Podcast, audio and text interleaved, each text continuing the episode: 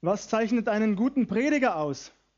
Möglichst kurze Predigten, eine angenehme Stimme, die klare Strukturierung seines Themas, höchstens drei Gliederungspunkte, seine Kleidung, seine Ausbildung. Tatsächlich, manche vertreten die Ansicht, ein Prediger müsse studiert, zumindest aber eine Predigtschulung durchlaufen haben, mit den gängigsten Methoden der Bibelauslegung vertraut sein. Ich hingegen behaupte, nichts dergleichen zeichnet einen guten Prediger aus. Ein langes und oder erfolgreiches Studium sagt nichts über die Qualität einer Predigt aus. Auch Äußerlichkeiten haben nichts mit den Fähigkeiten eines Menschen zu tun. Nicht jeder, der studiert hat oder gut aussieht, predigt auch gut, außer natürlich in meinem Fall, aber das ist was anderes. Spaß beiseite. Ich behaupte, ich behaupte, ein Prediger braucht nichts weiter als eine Berufung und eine Begabung durch den lebendigen Gott selbst. Und das gilt übrigens generell im Reich Gottes für alle Aufgabenbereiche. Es wird nichts weiter benötigt, kein lückenloser Lebenslauf, kein erweitertes Führungszeugnis, kein Nachweis zahlreicher Praktika. Nein, tatsächlich wird nichts weiter benötigt als eine Berufung durch den Herrn selbst. Das schließt natürlich nicht aus, dass man sich selbst verbessern kann und will, dass man an seinen Fähigkeiten arbeitet und feilt. Aber all das ist jedenfalls nicht Voraussetzung für einen Predigtdienst oder einen sonstigen Dienst im Reich Gottes. Wer es voraussetzt, das sage ich ganz provokant, kennt scheinbar die Bibel nicht. In meinen vergangenen beiden Predigten haben wir uns eingehender mit dem Apostel Petrus beschäftigt. Wir haben gehört, dass er auf dem Wasser gehen wollte und auch ein paar Schritte geschafft hat.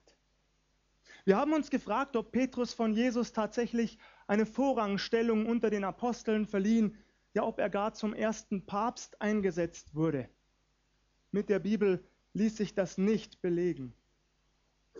Heute Morgen nun erfahren wir von Petrus, dem Prediger. Petrus, der Prediger. Eigentlich war er Fischer. Ein einfacher Mann, der nie studiert, vermutlich keinen Rhetorikkurs absolviert hatte, dieser Mann wird Prediger. Ein Begeisterter im wahrsten Sinne des Wortes und ein Begeisternder. Er, der Jesus kurz zuvor noch so erbärmlich verleugnet hatte, er predigt vor großen Menschenmassen. Tausende werden sich bekehren, sich taufen lassen, Jesus Christus nachfolgen. Auch bei anderen Gelegenheiten wird Petrus kraftvoll das Evangelium verkündigen, doch der Reihe nach. Unser Herr Jesus war in den Himmel aufgefahren. Zuvor hatte er seinen Jüngern jedoch verheißen, ihnen den Heiligen Geist zu senden, den Tröster, den Beistand, den Geist Gottes, der sie, aber auch uns, jeden hier, an alles erinnern soll, was Jesus gesagt und getan hat. Die Jünger wussten also, dass sie dazu auserkoren waren, die ersten Zeugen Jesu Christi zu sein, in Jerusalem, in ganz Judäa und Samarien bis an die Enden der Erde. Doch eines wussten sie noch nicht, nämlich wann der Beistand Jesu kommen und wie sich das äußern und bemerkbar machen würde. Nach der Himmelfahrt kehrten sie also zunächst einmal nach Jerusalem zurück in ein Haus, in dem sie sich gemeinsam aufhielten. Dort beteten sie, taten Fürbitte, waren einmütig beieinander, so berichtet es die Bibel. Wählten zwischenzeitlich noch einen Apostel nach, bis es schließlich soweit war. Der Heilige Geist, er brach herein, er kam mit einer unglaublichen Kraft. Das Wort Gottes sagt, es war ein starkes Brausen vom Himmel, Zungen zerteilt wie von Feuer erschienen und sie legten sich, sie setzten sich auf jeden von ihnen. Die Jünger werden allesamt mit dem Heiligen Geist erfüllt, ausgerüstet, begabt, eben begeistert. Plötzlich sprechen sie in fremden Sprachen, in Sprachen, die sie nie gelernt hatten. Während sie auf die Erfüllung Jesu warteten, darauf, dass der Heilige Geist kam, und sie ausrüstete, da hatten sie ja nicht zusammengesessen und für ihre zukünftigen evangelistischen Straßeneinsätze alle möglichen Fremdsprachen gelernt. Nein, das geschieht tatsächlich plötzlich. Es wird ihnen geschenkt, gelobt sei Gott. Und sie sprechen, so wie der Heilige Geist sie es lehrt, die Worte und Sätze auszusprechen. Das, was an Pfingsten durch den Heiligen Geist geschieht, das bleibt nicht lange unbemerkt. Die Bibel berichtet uns, eine Menschenmenge strömte zusammen, Menschen aus unterschiedlichen Kulturen, Völkern und Nationen, und sie wundern sich darüber, dass die Jünger in ihrer jeweiligen Sprache, in ihrem jeweiligen Dialekt mit ihnen reden können. Als einige aus der Menge beginnen, darüber zu lästern und das mächtige Handeln Gottes dadurch verunglimpfen, dass sie den Jüngern unterstellen, diese seien betrunken, da tritt Petrus vor. Da predigt Petrus das erste Mal. Und er beginnt mit einem ganz genialen Schachzug, nämlich indem er diesen Vorwurf einfach aufgreift, die Jünger hätten sich am Wein berauscht. Denn das haben sie nicht. Wie kämen sie dazu? Es ist doch erst die dritte Stunde am Tage, erst neun Uhr morgens. Es ist ein unhaltbarer, ja beinahe frecher Vorwurf dieser Spötter. Doch Petrus nimmt ihn auf und wischt ihn kurz und knapp beiseite. Dann fährt er fort, indem er den Propheten Joel zitiert. Es ist soweit, sagt er. Es ist soweit, diese jahrhundertealte Prophezeiung, sie erfüllt sich heute direkt vor euren Augen. Der Prophet Joel hatte verheißen, und es soll geschehen in den letzten Tagen, spricht Gott, da will ich ausgießen von meinem Geist auf alles Fleisch, und eure Söhne und eure Töchter sollen Weissagen, und eure Jünglinge sollen Gesichter sehen, und eure Alten sollen Träume haben. Und auf meine Knechte und auf meine Mägde will ich in jenen Tagen von meinem Geist ausgießen, und sie sollen Weissagen. Und ich will Wunder tun oben am Himmel und Zeichen unten auf Erden, Blut und Feuer und Rauchdampf. Die Sonne soll in Finsternis verwandelt werden und der Mond in Blut, ehe der große und herrliche Tag des Herrn kommt. Und es soll geschehen, wer den Namen des Herrn anrufen wird, der soll gerettet werden. Das erfüllt sich vor den Ohren und Augen dieser Menschenmasse.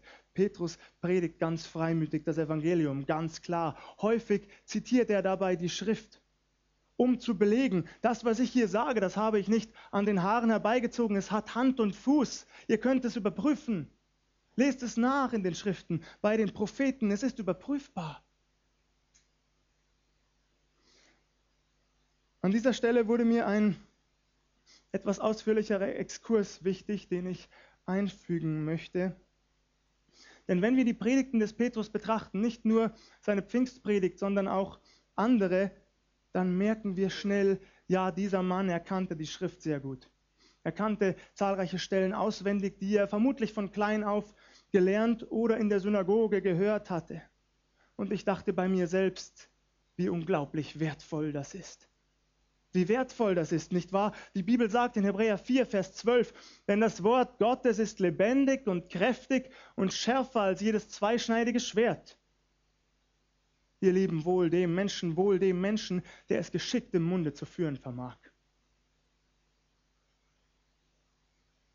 Um das zu tun, so wie es der Apostel Petrus tut, da ist natürlich, ja natürlich das Wirken des Heiligen Geistes absolut notwendig. Aber auch sich selbst mit dem Wort Gottes zu beschäftigen. Nicht nur nebenbei, sondern intensiv es zu lesen, Zusammenhänge zu erforschen, sich auch einmal die Mühe zu machen, Parallelstellen und Querverweise nachzuschlagen und dieses Wort Gottes dadurch mehr und mehr zu verinnerlichen. Vielleicht denkt ihr, ja, Pastor, du redest dich leicht. Du redest dich leicht, du darfst das schließlich beruflich tun, wirst auch noch dafür bezahlt, hast viel Zeit dafür zugegeben. Zugegeben. Und ich danke meinem Herrn dafür, dass es so ist. Aber ob ihr es glaubt oder nicht, meine stille Zeit mit meinem Herrn, die mache ich immer vor Dienstbeginn. Und manchmal, ihr Lieben, da werde ich das Gefühl nicht los, dass wir gerade die Zeit als Ausrede benutzen. Ich habe keine Zeit. Wie oft hört man das? Stimmt's? Übrigens nicht nur, was das Lesen in der Bibel oder das Gebet, das Hören auf Gott betrifft, sondern auch die Mitarbeit in der Gemeinde. Darauf komme ich gleich noch einmal zurück. Bleiben wir zunächst bei der so wichtigen Beschäftigung mit Gottes lebendigem Wort. Es ist geradezu lebensnotwendig, die Beziehung zu unserem Herrn und Erlöser jeden Tag zu pflegen, täglich zu pflegen.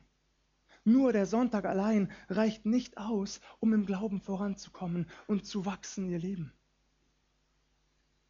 Ich glaube, viele Nachfolger Jesu bleiben zeitlebens Babychristen, weil sie meinen, sich sonntags eine Predigt anzuhören oder ein paar Lieder mitzusingen, das reiche bereits aus. Ich sage es deutlich, das ist ein fataler Fehler. Die Bibel sagt im Psalm 42, wie der Hirsch lechzt nach frischem Wasser, so schreit meine Seele Gott zu dir. Meine Seele dürstet nach Gott, nach dem lebendigen Gott. Wie kann es sein, dass manche Christen dafür, für die Gemeinschaft mit dem lebendigen Gott, von dem die Bibel Seite um Seite berichtet, dass manche dafür unter der Woche keine oder kaum Zeit haben? Wie kann das sein? Haben wir nicht für so vieles andere Zeit, auch nach der Arbeit, nochmal ehrlich? Wieso streichen manche Christen zuerst ihre stille Zeit mit Gott und nicht den Stammtisch? Dass wir uns nicht missverstehen, einen Stammtisch zu besuchen ist, ist absolut wertvoll, um Freundschaften zu pflegen und ich will euch das nicht schlecht machen. Geht weiterhin zu eurem Stammtisch, pflegt Kontakte, pflegt Freundschaften. Aber bitte streicht dafür nicht die Zeit mit eurem Gott. Wieso streichen manche die Bibelstunde und nicht das Spiel des FC Bayern? Das sind nur Beispiele. Bessere sind mir nicht eingefallen. Es sind also keine persönlichen Angriffe. Ich lade uns ein, prüft euch einfach selbst. Ihr Lieben, prüft euch einfach selbst, falls ihr euch hier ertappt oder angesprochen fühlt.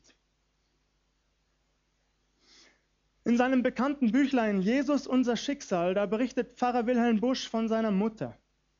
Sie lebte zu einer Zeit, in der es noch keine Waschmaschine, keinen Staubsauger, nicht all die technischen Errungenschaften gab die es uns heute erlauben, oder doch zumindest erlauben sollten, eigentlich viel Zeit zu sparen. Doch obwohl Bushs Mutter nicht nur viel Arbeit im Haushalt hatte, sondern obendrein acht Kinder zu versorgen, hatte diese Frau jeden Tag Zeit dazu, vier Kapitel in der Bibel zu lesen und für all ihre Lieben zu beten, für all ihre Lieben vor den Thron Gottes zu gehen und dort Fürbitte zu tun. Und ich habe mich gefragt, habe ich diese Zeit? Nehme ich mir diese Zeit? nimmst du sie dir? Ich kenne einige Christen, die lesen, wenn überhaupt, die Losungen. Das sind täglich zwei Verse. Reicht dir das? Reicht das? Bitte bedenke, es geht um dich und deine Beziehung zu Jesus Christus. Es geht um dein ganz persönliches Wachstum im Glauben. Es geht darum, dass du auf dem Weg mit deinem Herrn vorankommst. Ihr Lieben, es ist nicht und es kann nicht meine Aufgabe sein, euch am Sonntag mit einer Predigt für all das auszurüsten, was ihr unter der Woche braucht. Das kann ich nicht leisten. Eine gute Predigt, die ist wertvoll, ein gutes, tröstendes, aufrüttelndes Wort, das kann im Alltag viel bewegen, Gott sei es gedankt. Aber mal ehrlich, das meiste dessen, was ich gerade zu euch sage, das habt ihr spätestens heute Nachmittag wieder vergessen. Ich übrigens auch. Mal ehrlich, das ist doch so. Und deswegen, ihr Lieben, ist es unsere Aufgabe, unsere Aufgabe, dass wir uns persönlich täglich mit dem versorgen, was wir brauchen. Der Mensch lebt nicht vom Brot allein, sagt Jesus. Unser Herr sagt das, sondern von einem jeden Wort, das aus dem Munde Gottes geht. Und beim Propheten Jeremia heißt es in Kapitel 15, Dein Wort ward meine Speise, so oft ich es empfing. Und dein Wort ist meines Herzens Freude und Trost. Denn ich bin ja nach deinem Namen genannt, Herr Gott Zebaut, Herr der Herrscharen, Herrscharen. Ich ermutige uns dazu, ich ermutige uns dazu, kommen wir jeden Tag in die Stille unter das Wort des lebendigen Gottes. Und falls nötig, ordne deine Prioritäten neu. Ändere deine Gewohnheiten. Ich weiß, das kann schwer sein, aber die alles entscheidende Frage ist doch die, was ist Jesus Christus dir wert? Darum geht es doch im Kern. Was ist dein Herr Jesus dir wert? Vielleicht musst du früher zu Bett gehen, um morgens leichter aus dem Bett zu kommen. Und dann nimm dir die Zeit Nimm dir die Zeit, mit deinem Herrn zu reden, auf ihn zu hören. Dieses Wort, sein Wort zu verschlingen und zu merken, wie gut es tut an Seele und Leib. Richte dich auf ihn aus und sage nicht, ich habe keine Zeit. Diese Ausrede, wie gesagt, sie kann fatale Folgen haben für das Glaubensleben jedes Einzelnen. Und das gilt auch so wie ich es vorhin angesprochen habe, für die Mitarbeit in der Gemeinde. Es ist ganz spannend, wenn ich mit Pastorenkollegen spreche, da stelle ich fest, dass die meisten gleiche oder doch zumindest ähnliche Erfahrungen machen, dass sich nämlich bei Gemeindeveranstaltungen immer dieselben Leute blicken lassen oder engagieren. Und wenn wir so im Gespräch sind, da sagen wir uns auch, dass das kein Vorwurf an die Geschwister ist. Das ist es nicht. Aber es macht uns doch traurig. Warum? Um der Geschwister selbst willen, die nicht dabei sind. Denn ihr Lieben, es gibt nichts Segensreicheres, als sich in der Gemeinde Jesu zu engagieren. Es gibt nichts Segensreicheres, als Zeit in Gemeinschaft mit Nachfolgern Jesu Christi zu verbringen, in dessen Mitte der Herr selbst ist. Es gibt nichts Segensreicheres.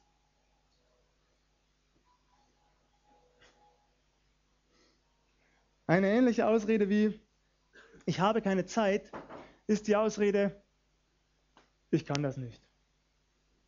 Ich kann das nicht. Auch das hört man ja immer wieder, stimmt's?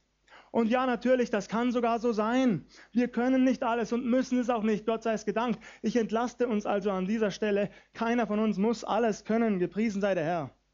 Interessant ist nur, dass man eine solche Ausrede häufig von Menschen hört, die es noch nie ausprobiert haben, was sie können und was nicht. Das ist spannend. An dieser Stelle, da musste ich an unseren Bruder Yao Yu denken. Er ging mir einfach nicht mehr aus dem Kopf und ich hoffe, du bist nicht böse, wenn ich das jetzt sage. Aber ich musste die ganze Zeit an dich denken. Obwohl Yao Yu nicht perfekt Deutsch spricht, predigt er trotzdem regelmäßig. Er benutzt das nicht als Ausrede. Er entzieht sich nicht seiner Verantwortung. Im Gegenteil, er vertraut darauf, dass sein Herr Jesus, der ihn begabt hat und berufen hat, mit ihm auf die Kanzel geht. Und das ist er jedes Mal und er schenkt ihm jedes Mal ein vollmächtiges Wort. Und ich sage dir, wie viel Ehre du deinem Herrn damit bereitest, lieber Bruder. Und ich bitte dich, hör nicht damit auf. Schieben dir keine Ausreden vor. Keiner von uns ist allein bei dem, was er tut, zur Ehre des Herrn.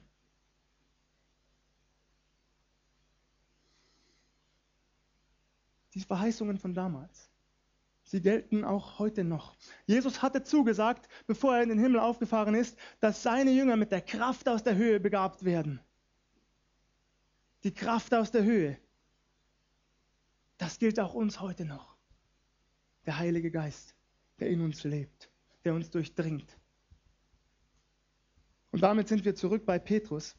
Vermutlich wusste Petrus nicht einmal, dass er ein begabter Redner ist, bis es soweit ist. Und dann predigt er, wie gesagt, begeistert. Tausende Menschen werden hellhörig. Durch die Botschaft des Petrus trifft der Heilige Geist Tausende mitten hinein ins Herz. Und sie werden unruhig, die Menschenmasse wird unruhig und sie fragen sich untereinander und sie fragen auch die Jünger, was sollen wir tun? Ihr Männer, ihr Brüder, was sollen wir nur tun? Und Petrus kann voller Freude bekennen, kehrt um, ihr dürft umkehren. Tut Buße, lasst euch taufen auf den Namen Jesu Christi zur Vergebung eurer Sünden und empfangt den Heiligen Geist. Das gilt. An dieser Stelle frage ich dich heute Morgen persönlich, was hindert dich eventuell diesen Schritt zu tun? Was hält dich ab, wenn der Heilige Geist dein Herz angerührt hat, wenn du weißt, dass Jesus Christus dein Herr und Erlöser ist, wenn du ihn erkannt hast als den lebendigen Gott? Was hält dich davon ab, dich taufen zu lassen? Was hält dich davon ab, diesen Schritt zu tun?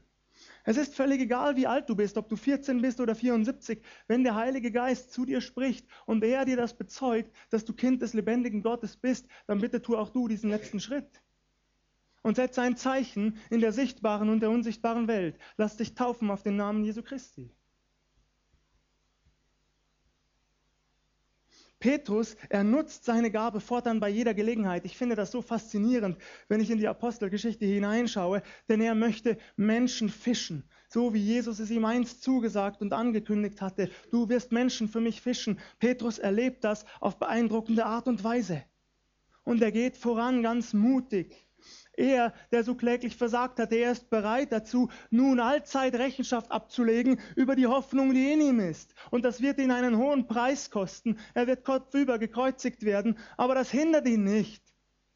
Es hindert ihn nicht, auf diesen Weg der Nachfolge zu gehen und wann immer möglich Zeugnis abzugeben für seinen Herrn Jesus. Lest einmal Apostelgeschichte 4 oder Kapitel 5 ab Vers 17. Unerschrocken tritt Petrus auf, selbst vor den Gerichten und hohen Priestern.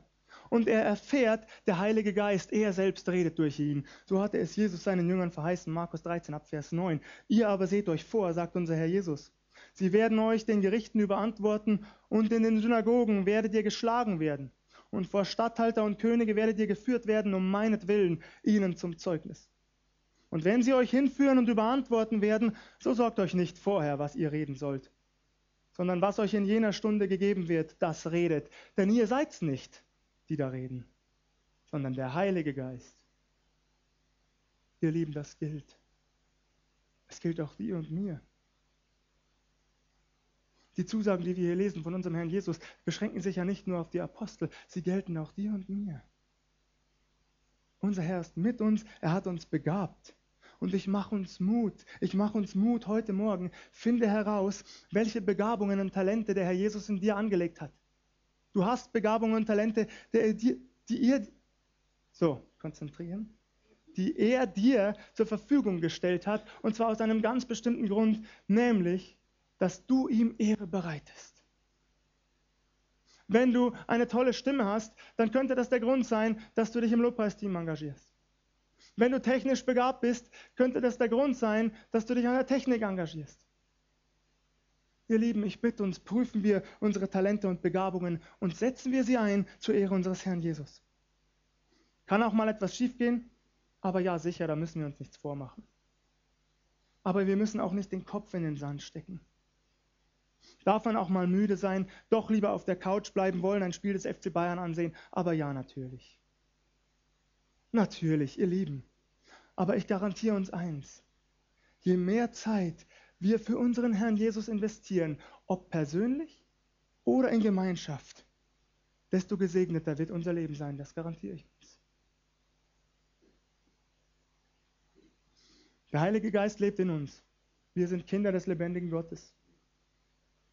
Und ich sage es noch einmal zum Schluss, bitte schieb keine Ausreden vor. Denn es könnte sein, dass der Herr Jesus dich eines Tages fragt, nicht abwertend oder weil er dich niedermachen will. Aber es könnte sein, dass er dich fragt, warum hast du gezögert? Warum hast du gezögert, den Segen zu empfangen, den ich für dich vorbereitet hatte? Warum hast du gezögert? Ein ums andere Mal. Segen in Fülle hatte ich für dich vorbereitet und ich wollte ihn ausgießen über deinem Leben. Warum hast du gezögert, ein Segen zu sein für viele andere Menschen um dich herum?